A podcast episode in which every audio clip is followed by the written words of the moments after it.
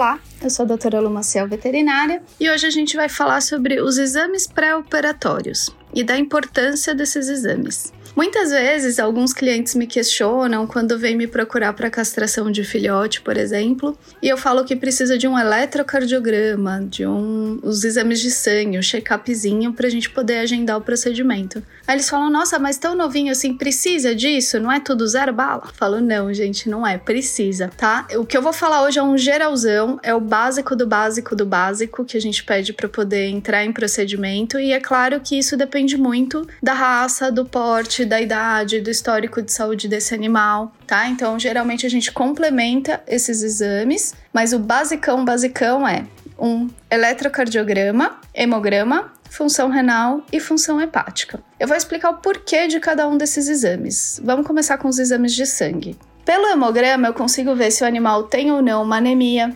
se ele tem algum tipo de infecção, se essa infecção provavelmente é bacteriana, se ela é viral, se tem alteração no número de plaquetas, porque isso pode indicar uma doença do carrapato, por exemplo, que a gente precisa investigar melhor, né? Então, é, o hemograma é um exame muito completo e é essencial para qualquer procedimento.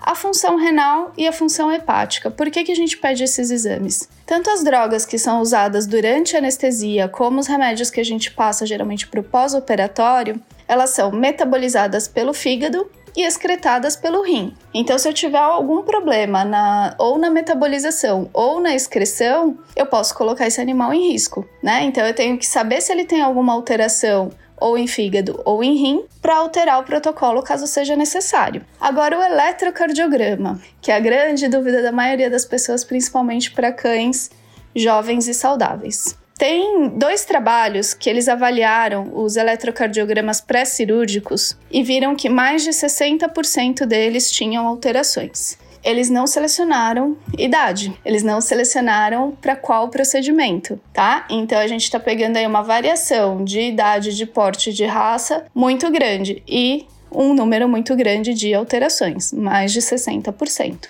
Por que, que eu estou falando isso? O eletrocardiograma, ele é um exame que ele avalia a função elétrica do coração. Então eu preciso saber como está o coração para submeter esse animal a uma anestesia, né? Então, o que acontece? Por exemplo, às vezes o pessoal fala: ah, não, mas ele é um filhote machinho para castração. Não importa, tem que fazer, porque ele vai ser anestesiado. É um risco grande da gente fazer uma anestesia sem saber como está a função elétrica desse coração, a condução elétrica dos estímulos, tá? Então, independente do tipo de procedimento, se é para uma limpeza de tártaro, se é para uma castração, se é para um procedimento mais demorado, é necessário sim. Então, tem outros mitos. Ah, não, mas é vira-lata, não precisa. precisa, tá? Vira-lata também tem alteração. Então, independe, esses exames independem se a gente vai fazer um procedimento rápido, se ele é demorado, qual o sexo, então, ah, macho não precisa, precisa, né? A idade, ah, filhote não precisa, precisa.